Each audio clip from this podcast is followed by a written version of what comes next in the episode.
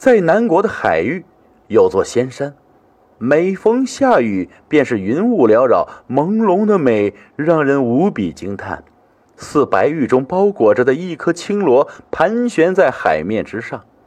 这山似有灵气，病重之人来到这里，多呼吸几下新鲜空气，便已痊愈大半了。这山也只有下雨天的时候，等雨停了，云雾升起，才露出它最为迷人的一面。天放晴了，也会有少许住在海边的渔民，划着小船前来山上采些蘑菇或者草药。山里的蘑菇鲜嫩味美，食用之后让人是胃口大开呀。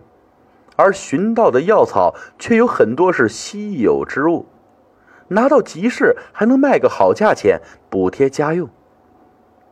这山没有名字，渔民们见雨后山上风景迷人，而晴天却看不太分明。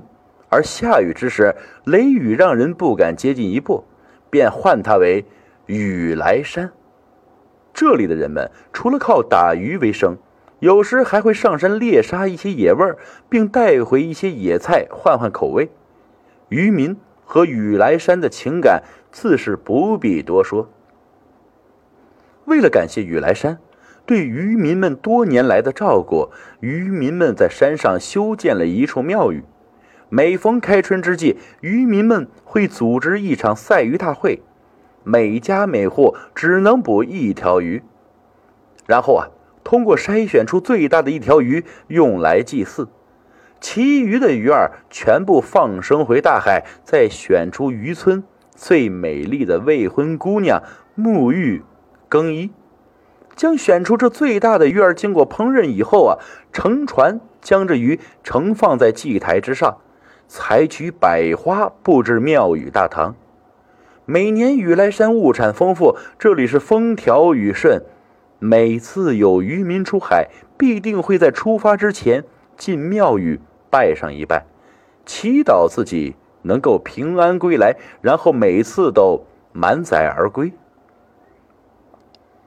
有一日啊，海里龙王的太子闲来无事，便趁着下雨天在海面巡视一番。看着美丽的雨来山，闻到了香火的味道，便想去一探究竟。他化作一个凡人模样走进山中，这山的风景倒是颇为雅致啊！从未在自己管辖的地盘发现有如此幽静雅致的山。继续向里走着，竟然看到了一座庙宇，里面所供奉的竟然不是龙王神位。这倒是让这个龙王的太子有些生气啊！到底是何方神圣，竟敢在自己的地方称神？若把他抓到，非揍他一顿方可解气。正这么想着，隐隐约约听到了一阵歌声传来，轻柔曼妙。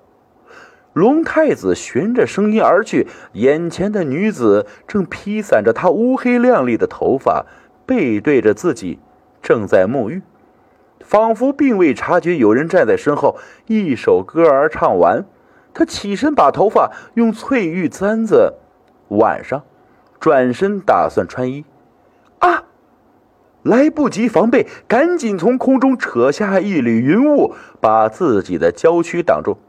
你是谁？怎么会在这里？你可知偷看女子沐浴乃是小人之举？龙太子。看着这出水芙蓉，竟一改太子作风，转而用温柔的语气说道：“姑娘，切莫生气。看你穿云此举，想必不是凡人。我乃龙王的大太子，前来巡视海域，经过此处，看一庙宇立于林中，供奉的不是父王，便想探个究竟。唐突之处多有冒犯，还望见谅。那你还不背过身去？”龙太子这才反应过来，赶紧转过身去。待他把衣衫穿好，想到自己名誉受损，忍不住抱怨了几句。原来是龙王之子，怎会行如此卑劣之事？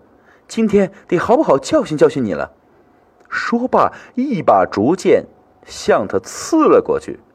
龙太子右手衔住肩锋，稍微一用力，便一把将雨生揽入怀。不知怎的，一见到这女子，便像调戏一番。原来姑娘还在为刚才偷看你洗澡的事生气呢。放心，我自然会为你负责。你若应允了我，那你做小妾如何？无耻之徒，拿命来！雨生果真生气啊，聚集灵气，打算和他拼个鱼死网破。从远处看去。山里的云雾似乎是被什么扰乱了一番，天生异象，惊雷四起。二人的打斗太过激烈了，导致雨水过多，快淹没了渔村。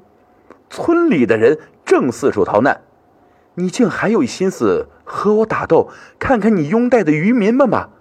雨生一看，果然不妙啊，放弃打斗，施法撤下潮水。可是刚才元气大伤，运起气来有些力不从心。就在此刻，背上被人注入了能量，让他恢复了几许，又重新开始慢慢施法撤下涨潮。渔民们得救了，余生这才缓过气来，看到龙太子因给自己注入法力有些憔悴，虽有些感激，可这一切还是因他而起。且偷看他沐浴不说，言语还十分轻浮。想到这里，气不过，便一掌朝他拍了过去。龙太子反应及时，躲过了这一掌风。